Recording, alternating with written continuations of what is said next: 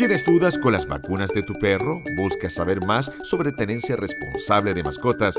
¿Quieres ayudar a cuidar nuestra fauna silvestre? Todo lo que tienes que saber sobre salud y bienestar de los animales, aquí lo encontrarás. Veterinaria UDEC, a tu servicio. 50 años acompañándote. Todos los viernes, 10.30 horas, por Radio La Discusión, 94.7 FM.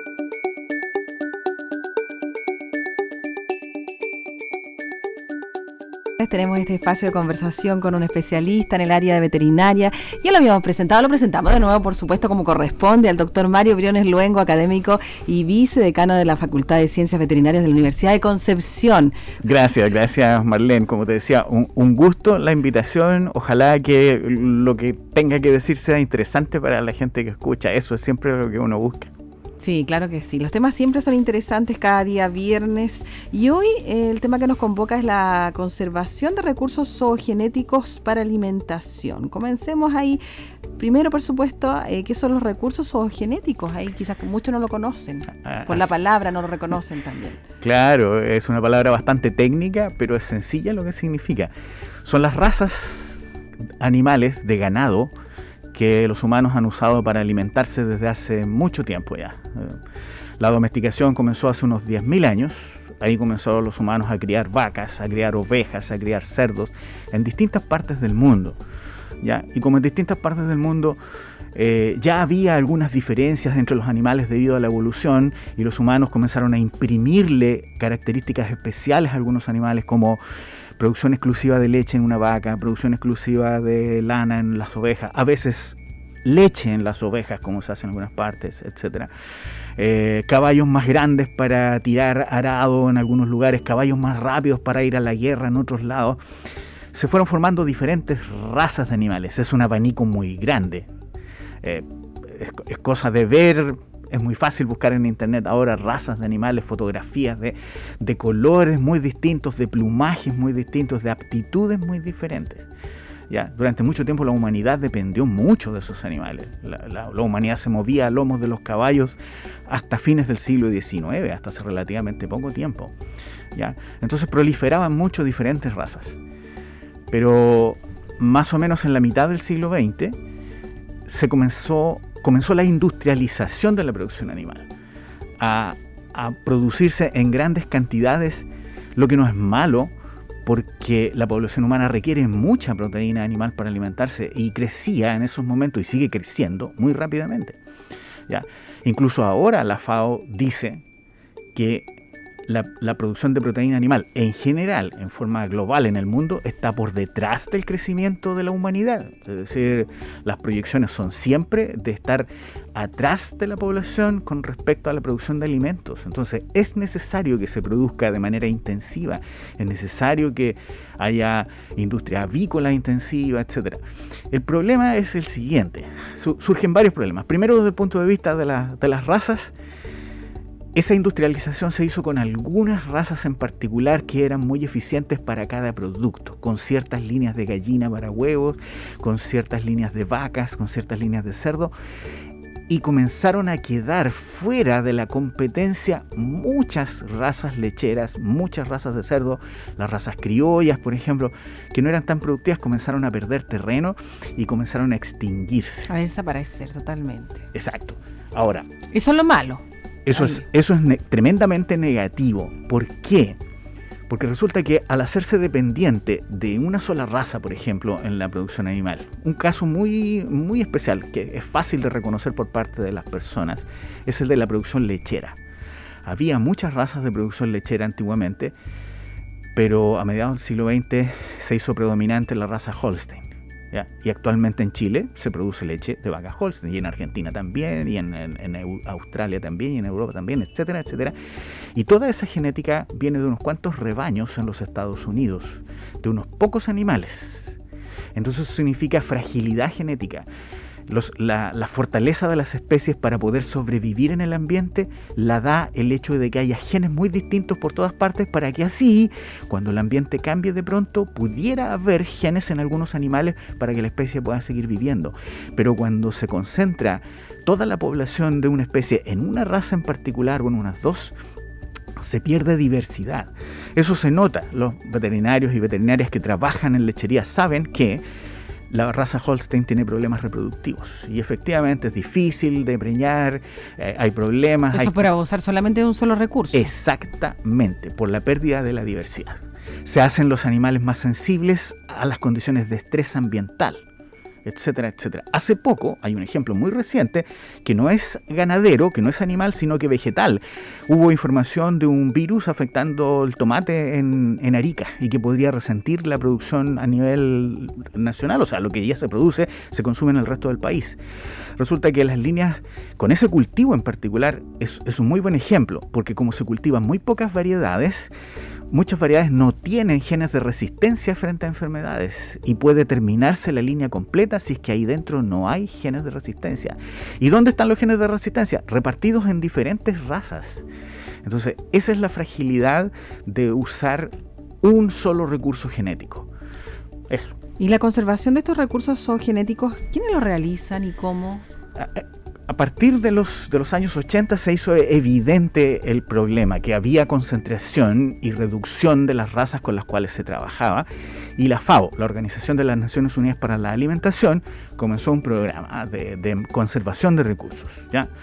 Eh, con, especialistas de muy alto nivel, formó una oficina en Roma y formó un programa de identificación primero en todo el mundo, se hace también en Chile, a través de organismos estatales de donde hay razas que valga la pena conservar como recursos zoogenéticos porque pudieran en el futuro ser importantes para esto, para, proporcionar variabilidad genética y asegurar la alimentación de los humanos. Porque precisamente el planeta está claramente en un proceso de cambio en su temperatura. Y eso afecta, claro, claro a, la producción. Y si hay eh, animales eh, criollos o, razas por ahí olvidadas que tienen la capacidad de sobrevivir, podrían ser tremendamente útiles en el futuro. La FAO, la FAO es el organismo internacional que tiene este programa y su encargo es que se haga primero una descripción, se identifiquen dónde están, se describan sus potenciales y se les comience a conservar. Eso es lo que propone, sí. ¿Cómo se resguardan los recursos genéticos para alimentación en Chile? En, general, las metodologías de conservación se les llama in situ, en el lugar donde producen, o ex situ, en algún lugar guardadas. También la gente debe reconocer eh, que existen bancos de semilla eh, que, se, que, se hay en diversas partes del mundo y también en Chile, y, se observa en las noticias que hay noticias sobre eso. Esa es una manera que se llama conservación ex situ, fuera del lugar, guardadas en una cámara frigorífica las semillas, disponibles para que en el futuro se pudieran utilizar. La conservación ex situ de los animales también se hace, ¿ah? por ejemplo, guardar semen congelado, guardar embriones congelados, eh, permite guardar hacia el futuro. Nuestra facultad tiene un banco de conservación de células de algunas especies silvestres que en Chile tienen problemas. No son, no son ganado doméstico, pero a través de un proyecto de la Fundación para la Innovación Agraria, hace unos años se, instaló un banco que conserva células de, de, animales como la guiña y como el huemul congelados, en previsión de su extinción y poder recuperar la especie. ¿Y cuándo comenzó a desarrollarse esta conservación? ¿En qué fecha aproximadamente? Eh, en, los años 80. El programa de la FAO es de la década de los 80 y, nuestra facultad se incorporó en los años 90, eh, a finales de los 90, a estos programas con este banco de conservación de células. Esa es la conservación ex situ, fuera del lugar. En la ganadería se recomienda mucho que se haga conservación in situ, es decir, en el lugar donde se utilizan los animales, que se haga un esfuerzo porque se mantengan y no desaparezcan. Es, es complejo, ¿ah? porque por lo que yo dije, por ejemplo, la producción de pavo, pongámoslo como ejemplo, en Chile. En Chile, Chile es una potencia en producción avícola intensiva, exporta productos avícolas afuera. Tiene altos niveles de intensificación entonces, la ganadería de la, producción de pavo criollo del campo, donde Ñuble es importante y donde tenemos la cazuela de pava como un elemento cultural entretenido y muy potente, sufre mucho con eso, porque es más fácil encontrar pavo en el supermercado que un pavo criollo. ¿Ya? Tiene otros costos, es más barato, está más disponible y es más fácil de usar. También. Lo mismo pasa también por ahí por los pollos de campo, que Lo es mismo más pasa fácil con ir al los- con los pollos de campo. y Claro. claro, llevar un, Sí, un pollo al supermercado. Sí, hasta los años 60 o 70 incluso, eh, las gallinas las compraba la gente incluso en Chillán aquí en el mercado. Ahí llegaban vivas Claro. y se faenaban, la gente que quería se las llevaba para la casa y las cocinaba. De ahí para adelante ya son encontrables fácilmente en el supermercado, listas para comerse, incluso asadas. Claro. Qué pena. Sí. Pero eh, sí, pues el, ritmo de vida, el cambio de los años, la Claro, por supuesto. todo eso. Por supuesto, y el aumento de la población humana y las más bocas que hay que alimentar, eso se satisface con la producción industrial. El detalle es que encontrar un- hay que encontrar un equilibrio para que no desaparezcan esas razas como el pavo criollo o las gallinas criollas nuestras y puedan en un futuro que nosotros no sabemos cuál puede ser, satisfacer una necesidad de genes que se encuentran en esas especies y que no se encuentran en otras. ¿Y en Chile se, se está trabajando en ese problema, en ese futuro? Sí, sí. El, como, como decía antes, instituciones eh, estatales como la ODEPA, la Oficina de Planificación Agrícola, son las que coordinan la llegada de las políticas de la FAO de conservación. Entonces ellos estimulan y coordinan a organizaciones como INIA, el Instituto Nacional de Investigación, eh, a las universidades para que desarrollen programas, financian también programas de conservación. Ejemplos, ejemplos exitosos en los últimos años. Programas de conservación del caballo chilote en Chiloé. Un caballo muy, muy interesante, una raza muy interesante que todavía está un poco dudoso si llegó con los primeros conquistadores españoles o venía de otro lado, pero que fue muy útil en Chiloé durante siglos porque es de tamaño pequeño y se usaba para cargar los sacos de marisco y la leña de la gente, más que para caminar y para andar en ellos.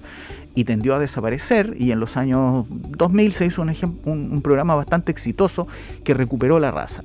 La oveja chilota, eh, la oveja araucana en la zona de Temuco.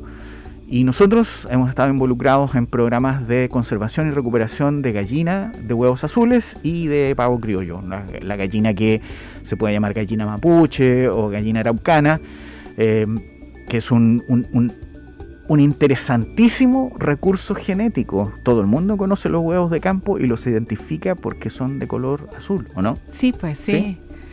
Y ahí entonces ustedes están trabajando como Facultad de Ciencias Veterinarias ahí eh, desarrollando en este ámbito eso. Así es, eh, con la Fundación para la Innovación Agraria, que es la que financia ese tipo de cosas, se han hecho dos programas. Uno de creación de un núcleo genético de gallina de huevos azules y ahora recientemente también un proyecto finalizado, un, programa de selección y mejoramiento de reproductores de pavo criollo para las señoras que en el campo eh, crían pavo y que venden durante la temporada de invierno y que son un ingreso para sus familias eh, muy importante, muy importante. Eh, las aves, eso es tremendamente importante.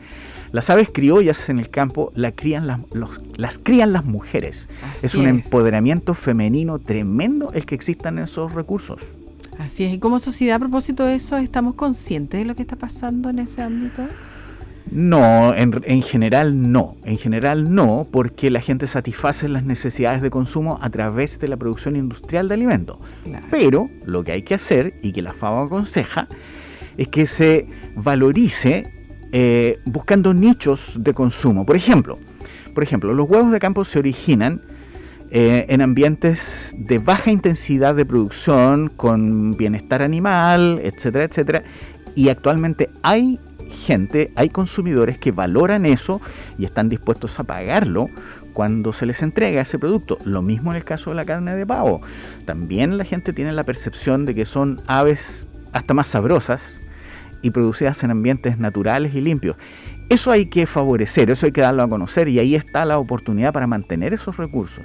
Cuando dicen que es de huevo de, de Sí. gallina feliz, Sí, sí, no compre porque tiene que comprar huevos de gallina feliz porque anda suelta en el campo, anda libre. co- complejo, complejo tema saber qué es lo que hace feliz a una gallina. sí, pues, pero si le preguntamos, doctor, ¿cierto? Sí. Tiene toda la razón. Tiene toda la razón, pero eh, deberíamos crear conciencia respecto a esto. Sí, claro. ¿no? Estos Sí, dos proyectos sí. eh, hic- hicieron mucha y mucha difusión. ¿ah? Nosotros incluso tuvimos a niños de colegio incubando huevos en, en- en- en las instalaciones de la universidad para que conozcan lo que sucede realmente con, con nuestras gallinas criollas. Sí, partir por ese ámbito también sería Sí, bueno, ¿ah? por los liceos, los colegios, los adolescentes, ahí de muy niño empezar a, a cambiar eh, Así la, es. la forma de pensar. Sí. Hay que, un, señor eh, norteamericano eh, a mitad del, siglo XX eh, que, trabajaba en el programa de, conservación de la raza Beltsville de pavo que ellos generaron para tener un pavo familiar, así le llamaron, un pavito chiquitito que fuera como una porción de comida para las familias. Él dijo, para salvar estas razas hay que comérselas. Eso es lo que hay que hacer. Hay que hacer que la gente las vea como un recurso de alimentación valioso, sano, importante y eso va a estimular su crianza y su producción. Para salvarlas hay que comérselas. Hay que comérselas, claro que sí. Pues no dejarlas ahí, no irnos directamente a lo más fácil, al supermercado, todo lo que tiene que ver del paso, ¿verdad? Sí. Hoy le agradecemos por estar con nosotros este tema tan interesante, quizás muchos desconocían, pues doctor. Sí, seguro, seguro, seguro, es poco conocido. Sí, es poco conocido. Hoy el doctor Mario Briones Luengo, académico y vicedecano de la Facultad de Ciencias Veterinarias de la Universidad de Concepción, por estar con nosotros este tema tan interesante, conservación de recursos genéticos para la alimentación. Un gusto, doctor. Encantado, Marlene realmente un gusto para mí también. Todo lo que tienes que saber sobre salud y bienestar de los animales. Veterinaria UDEC, a tu servicio. 50 años acompañándote. Todos los viernes, 10.30 horas, por Radio La Discusión, 94.7 FM.